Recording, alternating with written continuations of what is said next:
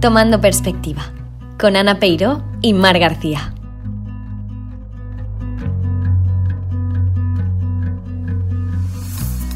En el podcast de hoy hablaremos sobre qué es marca personal. ¿Cómo debemos construirla y cuidarla? ¿Es imprescindible tener presencia en redes sociales? ¿Tomamos perspectiva? Hola a todos, bienvenidos. En el podcast de hoy hablaremos sobre las redes sociales, en concreto sobre la marca personal, dado que ahora mismo todo, todo es online. Y para ello contamos con la compañía de Begoña Garrido. Hola. y bueno, ella es comunicadora especializada en social media y trabaja actualmente como community manager. Y bueno, hola Begoña, ¿qué tal? Gracias por compartir este rato con nosotras. Y gracias a vosotras por invitarme. Nosotros la conocimos en la universidad, las tres estudiamos comunicación audiovisual y, bueno, eh, empezaremos preguntándote en qué consiste tu trabajo, qué tareas desarrollas. Eh, bueno, pues mm, principalmente hago las tareas de un community manager, eh, que es em, gestionar las redes sociales, intentar crear una comunidad alrededor de las redes sociales de una marca o de una empresa eh, sí que es verdad que muchas veces me salgo un poco de esa tarea única y exclusivamente de community y voy también un poco a... se amplía el social media, ¿no? A, lo que viene siendo un poco ya marketing digital, no solo redes sociales, sino también un poco pues eh, marketing mediante correo, con newsletters o mm, blog eh, u otras herramientas que se pueden utilizar de manera online, pero todo siempre enfocado al marketing desde, desde Internet, todo online. Y, bueno, ya focalizándonos eh, en lo que es la marca personal, eh, ¿cómo definirías qué es la marca personal? Eh, no sé si tendría una definición así de, diccionario exacto. yo creo que al final es como que todos tenemos una marca personal y tenemos que saber cómo definirla exactamente. ¿No? Quiero decir, por ejemplo, y esto es una anécdota que tenemos de cuando íbamos juntas a la uni, espero, que la, espero que la, eh, creo que la puedo contar, ¿no? Hicimos así como una, como una excursión nos fuimos a Madrid. Ah, sí, sí. Y no sé si mm, recordáis que eh, cuando llegamos a los estudios de Mediaset, creo que, creo que fue, pues el hombre que, que, que nos hizo eh, toda la visita por todos los platos de Mediaset y tal, lo primero que nos dijo, ¿quién es Ana? Y yo, ah, tú eres la que tiene el blog de moda. Sí. ¿Y quién es Mar? Yo, ah, tú eres la que hace los vídeos con el perro en la piscina con la cámara acuática, ¿no? ¿Y ¿Quién es Bego? Yo, tú eres la fallera, ¿no? Entonces al final te das cuenta que así con un simple vistazo a alguien que no te conoce de nada está viendo algo como remarcable de ti. Entonces al final eso puede ser un poco tu marca personal, ¿no? En qué, qué valores tienes o en qué destacas y, y, qué te define, qué es lo que te gusta hacer y enseguida los demás lo ven, a lo mejor a nosotros nos cuesta, pero quizás sería un poco eso, ¿no? Wow, bueno, me encanta que lo hayas definido con, con, un ejemplo. Con un ejemplo, sí, una anécdota. A ver, e, yo creo que en este, bueno, más adelante, de hecho, eh, creo que hablaremos un poco de exponerse en redes, pero justo, o sea, creo que ese ejemplo tiene como una parte creepy, o sea, un poco así rarita, en plan de... Porque creo que todos nos quedamos como eh, este señor. ¿Cómo lo sabes? ¿Cómo lo sabes? Pero yo creo que fuimos también conscientes de eso, de que, de que por una parte nos estábamos exponiendo de alguna mm. manera y que, como dices, al final, al, final, o sea, al final estábamos creando nuestra propia marca, como tal y como decías. Eh, bueno, nosotras, a ver, voy a dar una definición en plan del libro, en plan como... Eh, la buena, la buena. no, la buena no, la buena no, sino que en plan para que como que la gente entienda de un, o sea, de un libro que, que, se llama Marca Personal para Dummies, no sé si lo conoces. Eh, no. Bueno, pues de este libro hemos encontrado la, eh, la definición de, de, que la marca personal también es un conjunto de acciones planificadas creadas con el objetivo de generar experiencias y que dejen una impresión positiva en la audiencia. Es decir, yo de esto lo que quería remarcar antes de continuar era el hecho de que creo que como todo, como pasa con las películas, como pasa con cualquier cosa que quieras transmitir, comunicar, lo, importante es generar también emoción con lo que tú, no sé si estás de acuerdo con esta Sí, totalmente, porque además uno de, los principios siempre en las redes, eh, cuando creas una marca o, metes a una empresa en redes, tal, es como no, no entras para vender. O sea, sí que entras para vender, pero tú no le puedes dar al público esa sensación de que quieres vender. Exacto. Tú no le puedes decir, quiero que compres esto, quiero que cojas mi servicio, no, tú tienes que aportarle algo, Algo más, más, bien sea por emocional o por información, siempre tienes que aportar algo más. Entonces, en el caso de la marca personal también, tienes que intentar darle algo más a la gente, destacar ese algo. Totalmente. Eh, bueno, Hemos hecho nuestros deberes, debemos decir, y vamos un poco a, a ver de dónde viene el, el término de marca personal, ¿no? Eh, bueno, según Silvia Rincón, en un artículo publicado en Merca 2.0, especialmente a partir de la crisis económica del 2018, no, digamos que hubo- 2008. 2008. Digamos que hubo un boom, un boom de, de gurús, de, mm, de crear la marca personal, de emprender, ¿no? Claro, eso tiene sentido porque mucha gente se, o sea, se quedó sin trabajo y evidentemente decidieron emprender y crear sus negocios propios. Y paralelamente surgieron est- estos gurús que, que Ana comentaba que eh, decían que, que para que esa gente realmente tuviese éxito en sus negocios debía crear su propia marca personal y hacer, digamos, una empresa de su propia marca como persona. Entonces, bueno, queríamos preguntarte el por qué. ¿Por qué crear una marca personal? Pues una buena pregunta. Sobre todo teniendo en cuenta, perdón, ¿eh? pero siendo que a día de hoy el mercado está ultra saturado de gente Sí. que hace lo mismo que tú. Es decir, yo soy diseñadora gráfica y ¿cuántos diseñadores gráficos hay?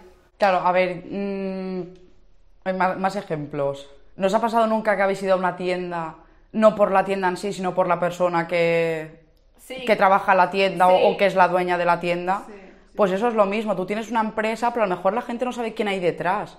Entonces también es importante sacar quién hay detrás de, de- de eso y darle una cara, ¿no? Como tú también das un poco la cara de, oye, detrás de esta empresa estoy yo. Y un buen ejemplo, por ejemplo, eh, valga la redundancia, es eh, Rafa Juan, aquí en Gandía, de Dulce Sol. Ah, sí. Vale, Rafa Juan. eh, Rafa Juan es el CEO de Dulce Sol y mm, tiene un trabajo en redes de marca personal eh, chulísimo y súper currado.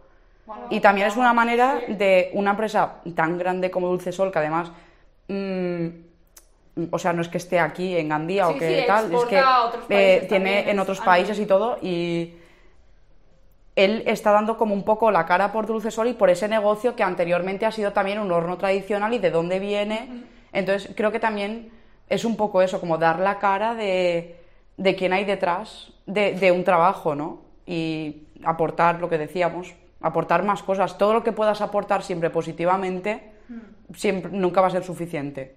Claro. Sí, yo creo que la, la clave es que quizás, o sea, lo que tú aportes de ti mismo es lo que va a... Quiero decir, por ejemplo, en el caso de Dulce Sol, el- su persona es lo que le diferencia y su historia que lleva detrás es lo que le diferencia de otra empresa que haga lo mismo, quizás. Claro. Entonces, es siempre tratar de, eso, de, de diferenciarse del resto de alguna manera, con eso, con tus historias y con tu... lo que seas tú, ¿no? Totalmente, sí, sí. Decirlo así. Y bueno, entonces podríamos afirmar que es importante cuidar la marca personal, sin duda, ¿no? es muy importante porque es la imagen que tú das. Ya no como mm, empresa, sino que te puedes distanciar de eso y dar tu propia imagen, pero eh, es la imagen profesional que tú estás dando. Entonces tú al final siempre tienes que intentar dar una buena imagen profesional, aparte de personal, por supuesto, eso siempre, pero mm, también en muchos casos le estás acerca- ac- acercando un poco a la gente, te estás acercando a ella, ¿sabes? Dando la cara y, y la gente te reconoce muchas veces, a lo mejor no te conoce en persona, pero es como si te Sí. conociera en algunos Generas un aspectos. vínculo, una cercanía. Sin llegar a ser Sí. mm, un influencer o tal, Bueno, pero de eso hablaremos más adelante. Hablaremos más adelante. Y bueno, eh, ¿por qué es importante generar una estrategia de marca personal? ¿Qué beneficios puede tener esto? Pues mm, mm, como cuando tienes una empresa. O sea, tú tienes que tener siempre una estrategia para algo. ¿Por qué? Porque seguramente tengas un objetivo. O sea, tú no creas una marca personal o, o no deberías crear una marca personal por decir, pues voy a crearla y ya está. Y ya la tengo, ¿no? Tú No, tienes tienes unos objetivos, entonces tú para conseguir esos objetivos no tienen por qué ser económicos, pero eh, tú tienes que tener un- una planificación, si no es muy difícil que llegues a conseguir unos objetivos si tú no tienes una planificación, como, como en todas las cosas. Eh, también como, de, bueno, antes, eh, no sé si alguien lo ha mencionado, eh, digamos que la marca, igual lo he mencionado yo, Es posible. pero creo que la marca, o sea, diríamos que la marca, ma- la marca personal está a medio camino eso, entre algo que, como digamos que desarrollas para ti mismo, algo personal, en plan de quién eres, y, y la gestión como empresarial en el sentido de vender un producto, ya sea tu trabajo o un producto en sí.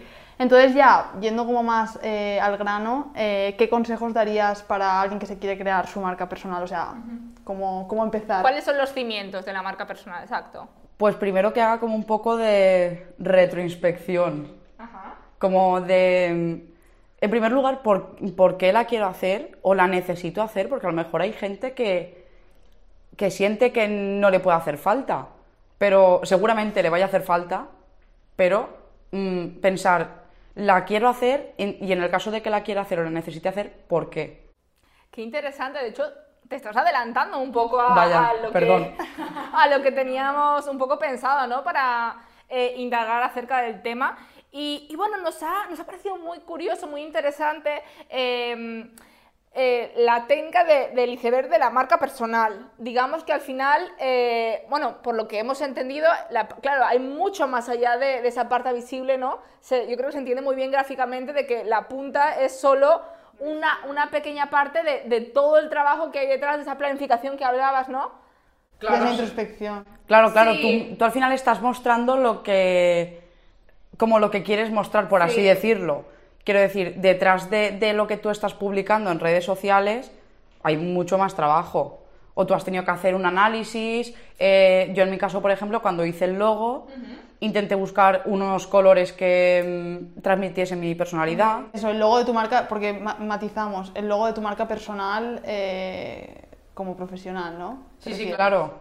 Eh, sí, sí, me, me sirvió eh, la cuarentena, que al final nos ha servido para algunas cosas, y me sirvió mucho de, de eso, decir, vale, Begoña, ahora tienes tiempo para pensar, no tienes que estar arriba y abajo con unas cosas y otras, párate. Y me puse a pensar, eh, volví a, consultar un trabajo que había hecho hace un par de años de marca personal. En un par de años creo que algunas cosas habían cambiado, es decir, nuestra marca personal puede evolucionar, pero siempre un poco ligado a nuestra persona y, y a nuestra experiencia profesional. Entonces, pues mm, cogí un poco eso, eh, los colores, la forma, las tipografías y cómo quería enfocarlo en, en redes sociales y en qué redes sociales quería estar. Entonces, pues mm, claro, de- de- es la punta del iceberg, es lo que se ve, pero detrás, pues como que has hecho muchas más cosas y las sigues haciendo. Sí, que a veces yo, alguna vez cuando de hecho este libro de marca personal for dummies o como se llame, eh, o sea, yo intenté seguir esos pasos en, en un principio y a veces parecía como que te ibas del- de lo que tenías, decías, ¿y para qué, para qué tengo que pensar yo en, no sé, en cosas de cómo soy, de mi personalidad? Pero realmente es que todo eso de alguna manera, digamos que, que se refleja. Y yo, ahora que estás hablando de eso, de, de tu caso en concreto, de, de tu marca personal, eh, aprovecharía para preguntarte, porque ya digo, nosotros hemos investigado pues eso, algunos, mm, o sea, hegemónicamente los pasos que se, que se consideran que se deben seguir para, para tener tu marca personal. Y tú personalmente, o sea, ¿qué, qué utilizaste como para diferenciarte del resto? O sea, o cómo, cómo, ¿Cómo ganar confianza? Sí, o sea, También. cómo generas la confianza, o sea, cómo generas confianza hacia tu persona, hacia tú quién eres. Claro, es muy difícil porque hay muchísima competencia, o sea, hay muchísimas marcas personales, en este caso, marcas personales dentro de, mi sector, de gente que se, es- que se dedique a ser community, es como muy difícil. Pero al final dices, mm, no voy a mirar otra gente, otras marcas, porque es que entonces mm, me va- indirectamente me va a acabar saliendo una copia. Entonces dije, vale, voy a coger, mm, para empezar, por ejemplo, mi nombre y dices, a ver, mi nombre tenía gancho, no lo sé, pero, pero con el tiempo que lo he, que lo he estado eh, gastando como Nick, eh, como que la gente mm, me etiquetaba automáticamente, ¿sabes? En vez de etiquetarme en, el- en mi perfil personal, me etiquetaba en el profesional y era como de, tía, pero no me etiquetes ahí, que ahí no subo cosas personales. Entonces, mm, algo en mi cabeza me dijo, Bego, mm, la, la gente sí que se le ha quedado. Sí. Aunque a ti te parezca que no tiene gancho, lo tiene. Dije, vale, pues voy a mantener mi nombre, hice una mm, pequeñita modificación eh, vale, los colores, tal, eh, una plantilla, una base para tener también una estética, que si alguien entra en, en mi perfil, pueda haber una, una estética, algo como que me define. Entonces, intenté, no sé, a lo mejor no seguí los pasos, pero en ese momento como que me vino la inspiración y dije, ahora es cuando lo tengo que desarrollar. Porque sí, lo- tenía cosas hechas, pero a veces es cuando te tienes que poner más en serio y, y hacerla. Todos hemos aprovechado la cuarentena para, bueno, todos, no sé, Casi por lo menos, sí, para algunas cosas que, tenía, que teníamos pendiente. Eh, Y bueno, también otra cosa que nos parece interesante es cómo y por qué ser coherente. Como todo en la vida.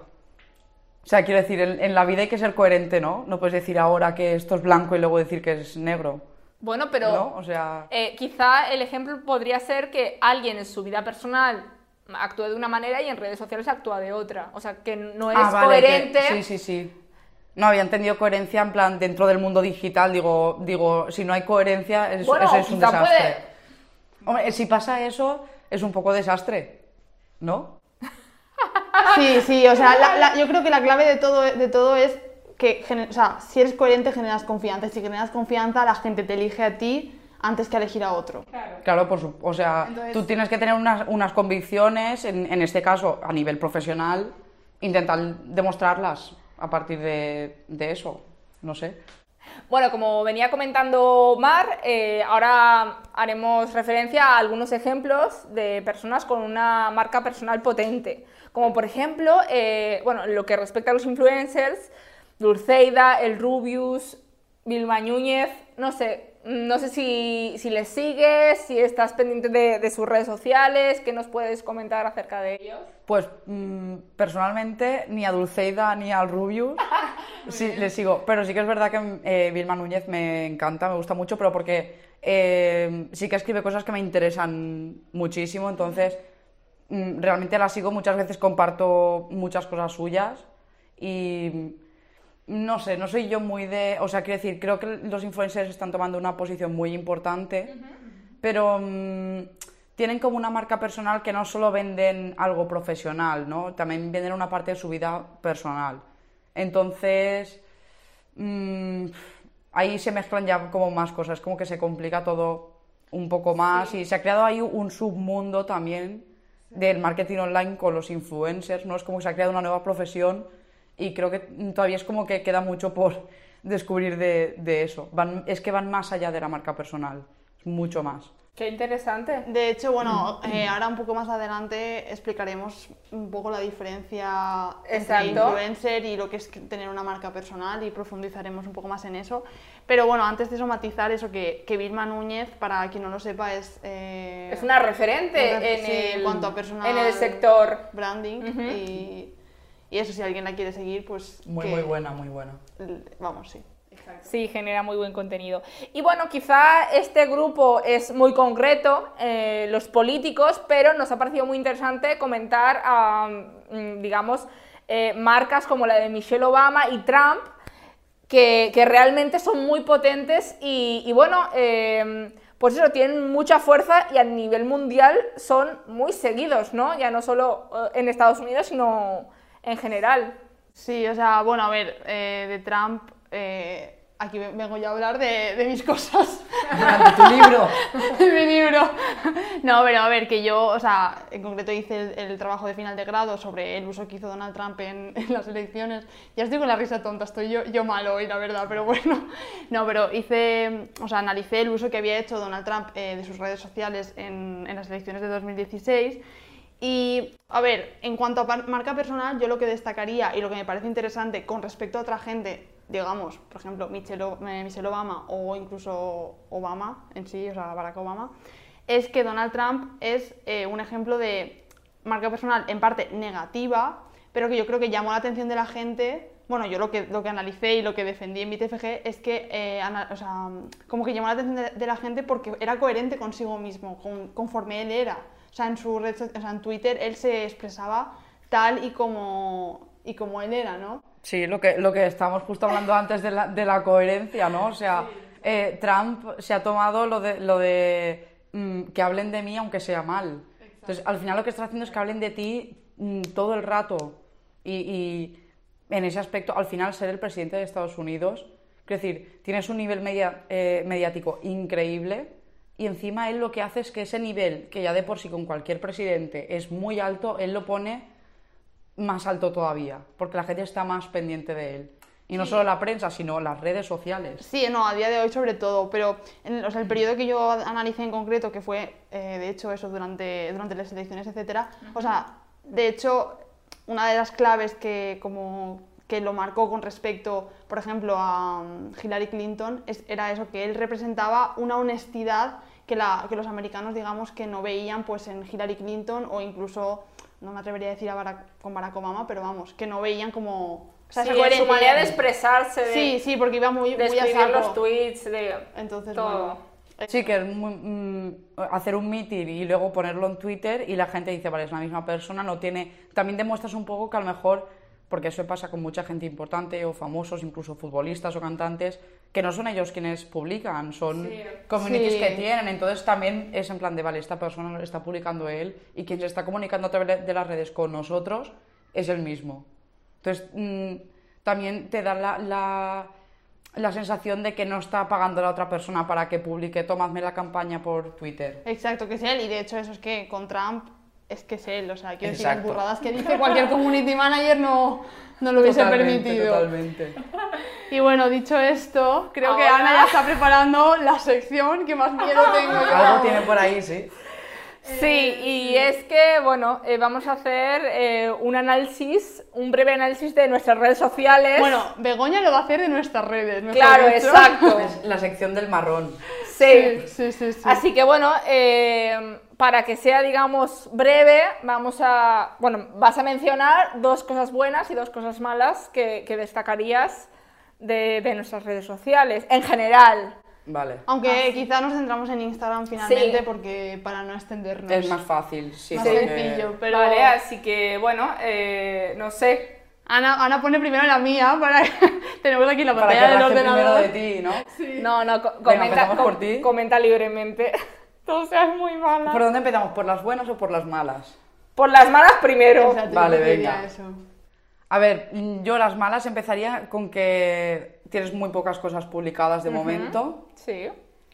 Y lo segundo, que de lo que tienes publicado, de lo que pone un poco la descripción, que seguramente eh, profesionalmente te describe muy bien, pero luego el contenido se va un poco más a lo personal. Sí. estoy- Entonces, estoy claro, tienes ahí eh, Media Communication, Art Department, Set eh, Construction y lo del podcast, y luego realmente las publis son como más a nivel personal, en plan Sí, de sí, sí. viajes o paisajes o tal. Entonces, mm, a lo mejor diferenciar un poco, poner un, un- usar unas redes para, para tu vida personal y otras, eh, pues, para, para todo lo que pone ahí a nivel profesional. Sí, estoy de acuerdo. ¿Hay algo bueno que mencionar? Sí, sí, sí, sí, por supuesto. Eh, algo bueno, por ejemplo, las historias destacadas, Sí. para mí cada vez están cogiendo más importancia, porque al final es una especie de mini web que tienes ahí, que entras al perfil de alguien y lo tienes todo. Sí. Entonces, eh, ahí sí que me parece eh, guay a nivel de, de lo que tú profesionalmente eres, cómo lo tienes organizado. Y luego, por ejemplo, la foto de perfil me parece muy bien también. O, por ejemplo, que sí que tienes una página web, entonces estás utilizando también eh, las redes como trampolín a, Ujú, a la página exacto, web.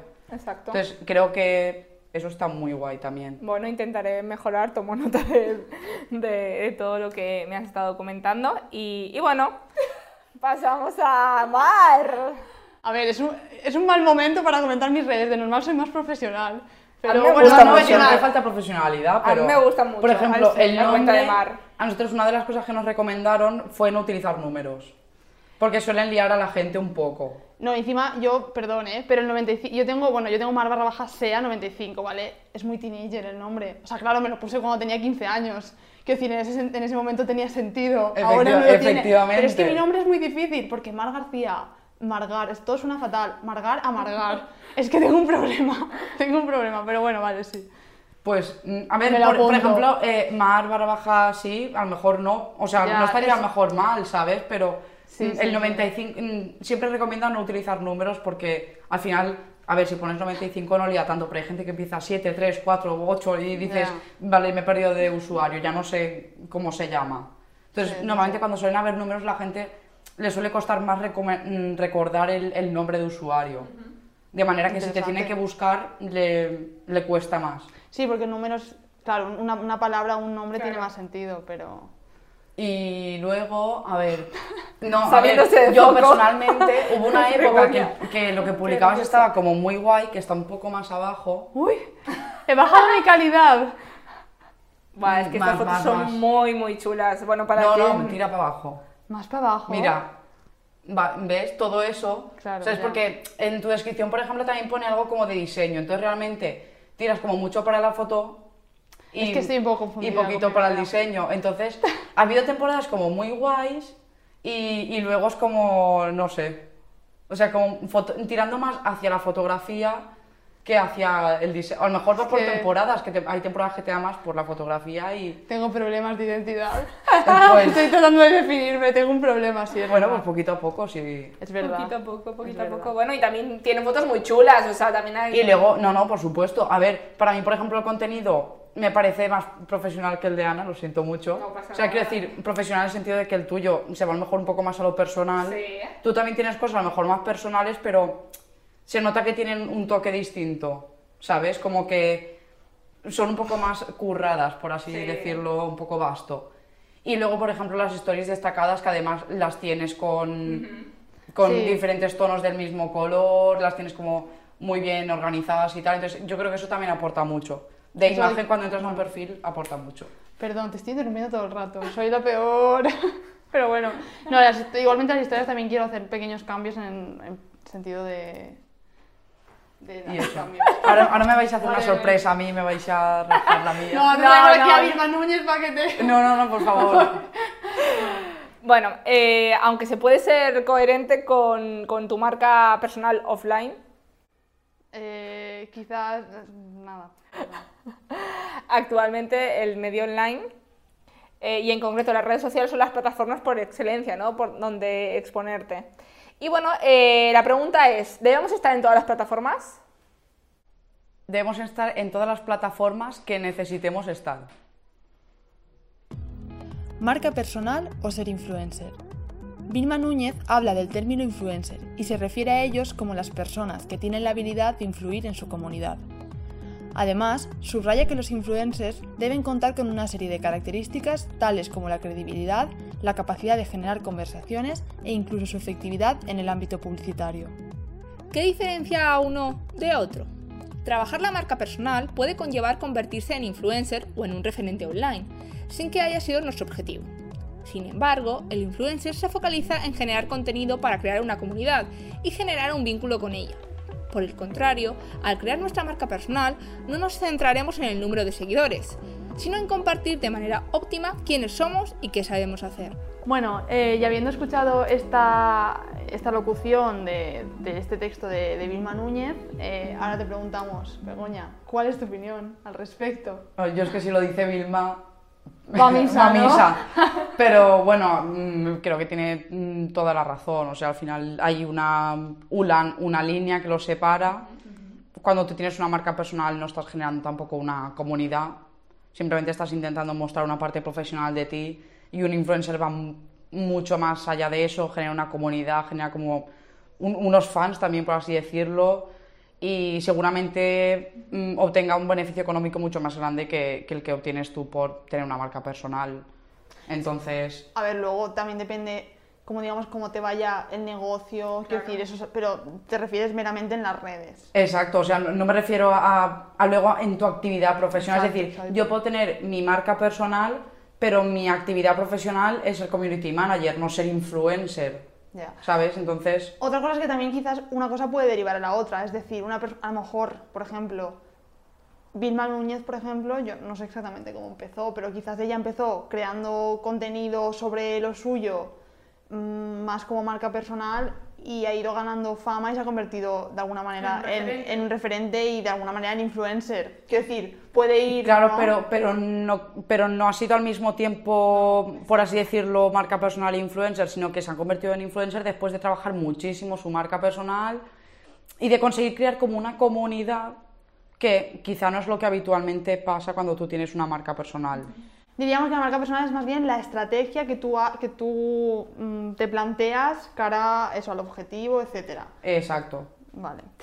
Eh, y entonces, bueno, teniendo esto en cuenta, se dice que quien no está presente en redes no existe. ¿Crees que es imprescindible a día de hoy estar presente en redes sociales? Sí, o sea, a nivel personal, sí que es verdad que hay mucha gente que sigue estando en contra y mm, creo que es totalmente respetable e incluso tienen una parte de razón, eh, porque muchas veces no, son- no es culpa de las redes, es culpa de las personas que, dejamos que las redes más que no una, nos unan, nos, nos separen, ¿no? Pero es culpa de nosotros, no es culpa de, de las redes. Eh, pero sí, a nivel profesional tienes que estar en las redes sí o sí. Si tu empresa no tiene una web, eh, si la buscas en Google y no aparece, mm, tu empresa no existe. Porque entonces se te van a adelantar otras 20, otras 20 empresas, bueno, 20 no, pero que van a aparecer en la primera página de Google, 10 empresas. Esas 10 empresas se te van a adelantar porque cuando alguien busque una empresa de ese sector, van a aparecer las primeras y van a llamar a esa empresa y no a ti. Entonces, si no estás en Internet, no existes más allá de, mm, de tu barrio, por ejemplo. No, no existes, no tienes un potencial más allá de poder salir de tu barrio, de tu pueblo, de, ese ámbito de trabajo. De hecho, bueno, en mi caso, yo cuando necesito algo en concreto lo busco en, en Google y también soy muy consciente de las reviews, los comentarios que la gente deja al respecto en lo que es el propio buscador de Google, ¿no? Eh, Eso para mí también es una referencia y, y me hace decantarme por un lugar o por otro, ya bien sea a la hora de comer o, o cualquier, cualquier otra cosa que, que vaya a necesitar. Y bueno, eh, ¿Podría ser que la marca personal sea no tener una estrategia clara de marca? Mm, yo diría que no. O sea, de, de marca comercial, quieres decir, de, de empresa. A bueno, es que esto lo queremos matizar. O sea, perdón, pero por decirlo de alguna manera, digamos, eh, de alguna manera yo creo que marca personal crea siempre, sea online o sea offline. Tú tienes un trabajo eh, y de alguna manera tienes, quiero decir, mm, por ejemplo, eres fotógrafo, pues tienes a tu cartera de clientes, se dice así, ¿verdad? Bueno, vale. Eh, tienes a tu cartera de clientes y, y- y tú eres una persona, en plan, y generas una confianza, etc, etc. Pero en algún punto se podría convertir en no tener una estrategia clara como, o sea, en una buena estrategia, quiero decir, podría ser coherente en algún momento el no tener una estrategia. Eh, siempre hay gente con suerte. O sea, siempre hay gente que no tiene una estrategia y a lo mejor pasa por encima a todos los que sí que la han tenido. Pu- hoy Puede pasar, pero lo, lo lógico sería intentar hacer las cosas bien, si no es que tiene suerte. A lo mejor como profesional es buen profesional, es decir, al final también la gente a lo mejor, en el caso de un fotógrafo o una fotógrafa, va a entender de fotografía, no tiene por qué entender de redes sociales o de marca personal. Pero sí que es verdad que si adquieres cierta formación o cierto conocimiento y intentas hacer las cosas bien, técnicamente te debería ir mejor que a una persona que no ha tenido una estrategia. También esa pregunta iba al hilo de, a lo mejor el ejemplo lo- no ha sido el más acertado. Por ejemplo, una persona que tenga un negocio muy pequeño. Quiero decir, creo que todos siempre queremos como aumentar nuestro negocio. En plan, bueno, la gente quiere aumentar su negocio y siempre pues ir a más, evidentemente.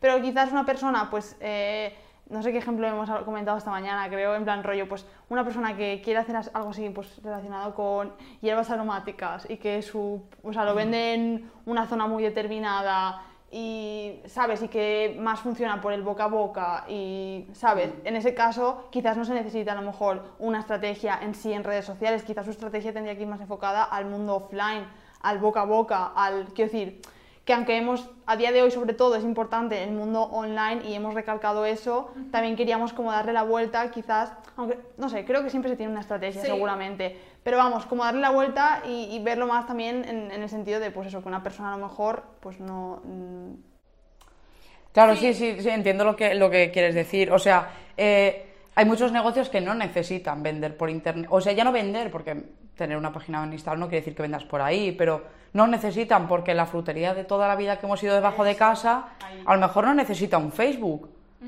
Pero a lo mejor llega un momento que ha llegado la cuarentena y las fruterías han puesto repartimos a domicilio y lo han puesto ¿dónde? En Facebook. Totalmente, vale. En los grupos de los pueblos, de las ciudades, de los barrios. En esta mm, frutería repartimos a domicilio. Y han man- conseguido mantener una actividad, incluso puede que mayor de la habitual, gracias a eso. Es decir, muchas veces a lo mejor no lo necesitamos para mantener lo que ya tenemos. Porque si ya lo tenemos, lo podemos perder, ¿vale? Si tenemos un mal comportamiento con el cliente cara a cara, o si tenemos un mal producto, pueden pasar mil cosas. Pero si queremos ampliar, ir un poco más allá, podemos intentarlo. Incluso a veces se nos plantean situaciones complicadas o que no hemos vivido nunca, como la que hemos pasado, y nos hemos dado cuenta del- de que a lo mejor el dejar las cosas como han estado siempre no es suficiente. Exacto. Me parece un, un- Sí, un- una reflexión. Una buena reflexión. Un comentario muy interesante. Y bueno, eh, un poco pescando lo que habías mencionado de- del trato, de tratar eh, mal a un cliente, a una persona, eh, nos gustaría comentar algo que, que es, es de, de plena actualidad. Y, y es que en tan solo unos segundos la reputación se puede ir al traste. Sí, de hecho queríamos, a- bueno, eh, a día de hoy estamos grabando el podcast en agosto del 2020, ahora eh, digo, seguro que voy a decir 2021 o algo así, pero No, no, en agosto del 2020 y aunque quizás cuando publiquemos el podcast ya no es de tanta actualidad, pero ahora mismo acaba de surgir esta polémica con Taburete, porque acaban de, bueno, no sé si estás al tanto, ¿vale? Si no, estás No sé si es la que sé o no. La de las mascarillas. Ah, pues no. Bueno, pues para quien no esté al tanto, la cuestión, eh, no sé si este fin de semana o qué, pero ha salido un vídeo en el que en- estaban en un concierto de, de taburete y se veía como la gente, la mayoría de gente estaba sin distancia social, sin mascarilla, por lo menos en el vídeo, y justo eh, Willy Bárcenas en ese momento, eh, creo que la frase literal era ni una puta mascarilla. Sí, ya me ha venido ahora, he visto el vídeo. A ver, he de decir que, o sea, bueno, eh, actualidad, yo no lo, no lo justifico, por Sí, sí, supuesto. sí, no vamos a entrar a... a justificarlo ni nada, solo como actualización de la noticia. Se- él se ha justificado diciendo que la intención no era decir ni una puta mascarilla y aplaudirlo, sino que, según él, Reprocharlo, era como supuestamente. supuestamente reprocharlo. Nunca lo sabremos. No vamos a entrar ahí. Ni He vamos a intentado entrar. arreglarlo. Pero, pero la cuestión, lo que veníamos a decir es, y la reflexión que hemos hecho es, eh, al final Taburete es un grupo que por el padre de Willy Bárcenas, desde el primer momento se, se les tachó de pijos, eh, que no les importa una mierda nada, ¿vale? Ellos han tardado años y años quizás en, en- como en- Intentar, en co- reconstruir sí. una marca alejada de eso. De hecho, a ver, yo misma no me considero súper fan de Taburete, pero ya al principio estaba, era en plan de, "Mm, no sé si quiero escuchar esta música. Y luego, poco a poco, me he ido a hacer, en plan, quiero decir, que al final decía, joder, pues parecen, no parecen tan mala gente. Y, y también, por ejemplo, hemos leído comentarios de Sí, Raiden, de Raiden. eh, hemos leído comentarios también de, de Cepeda, que no sé si es un buen ejemplo, pero bueno. Pero bueno, como de, de gente del mundillo que está hablando bien de ellos. Entonces, digamos que se han cargado en 10 segundos y en una frase muy, muy fuera de lugar, en un momento malísimo como es este, eh, una reputación creada durante años. Así que, no sé, queríamos comentar. Sí, en, en un momento, además, eh, bueno, en este caso no ha sido una cosa... Es decir, la- eh, en este caso puedes cargarte tu, tu reputación de manera directa, que sería que eso lo hubiese puesto Taburete en Twitter, por ejemplo. Imagínate que coge y pone ni una puta mascarilla. Así te lo cargas tú directamente. De esta manera que ha pasado, que tú no te lo has cargado directamente, tú no has dicho nada en redes sociales, pero hoy en día todo el mundo graba y todo el mundo tiene redes sociales. Con lo cual, cualquier cosa que digas, cualquier cosa que hagas en cualquier sitio que estés, mm, va a acabar saliendo. Y no, solo- no, no va a salir en la tele, porque antes salía en la tele que tiene, hay 2 millones de, de share. Pero es que ahora te lo pone en internet que hay 38 millones de personas. Entonces, eh, estoy hablando a nivel España, ¿eh? No, sí, no... sí, sí, sí, sí. Entonces, eh, antes mm, te criticaban 2 millones, ahora te critican 38. Sí, hay que tener. Está claro que Taburete, quiero decir, evidentemente ellos son famosos, son conocidos, pero aún así hay muchos casos de gente, pues eso, que, que la ha liado en un momento con una cosa en concreto. De hecho, yo siempre hago como una, una comparación, pero no sé si es bueno o no, pero a mí me gusta decirlo, el hecho de que exponerte en redes es como si en, si en tu casa, en el balcón de tu casa, colgases un cartel gigante poniendo tu opinión, para que toda la gente que pasa por la calle lo lea. Totalmente. Y quien le dé la gana lo pueda leer. Mm, Yo creo que, mm, eh, sobre todo, eh, si hablamos en este caso, por ejemplo, de marca personal, mm, mm, no entres nunca en opiniones, ni en cosas que puedan llegar a tener polémica. Es decir, si tú te dedicas a algo profesional, dedícate a tu profesionalidad. ¿Cuál es el problema? Que en este caso Taburete no solo tiene una, tienen una marca y una reputación que han construido, pero en este caso la han creado a base de, de ser unos personajes públicos también. Entonces, también lo que, si lo digo yo, a lo mejor a la gente le importa un pepino, pero si lo dice Taburete, le dan muchísima más relevancia, no solo por la marca personal de ellos y su profesión, Sino sino, por el por, impacto. por- exacto, por el que son personajes públicos, entonces afectan mucho más y tienen que tener en cuenta que cualquier cosa que digas, cualquier cosa que hagas, a lo mejor la justificación que ha dado es verdad, pero Pero habrá quien ya te crea y habrá quien no. Exacto. Nada, yo creo que con esto ya podríamos Pasamos a dar- las conclusiones, pasar ¿no? a las conclusiones. Y como siempre, enumeramos eh, en unos puntos eh, los destacados de este podcast. En primer lugar, conócete a ti mismo, analiza y planifica tu estrategia. En segundo lugar, sé coherente con tus redes sociales e intenta diferenciarte de los demás. En tercer lugar, recuerda que la marca personal y ser influencer no es lo mismo. En cuarto lugar, si no estás en Internet, no existes.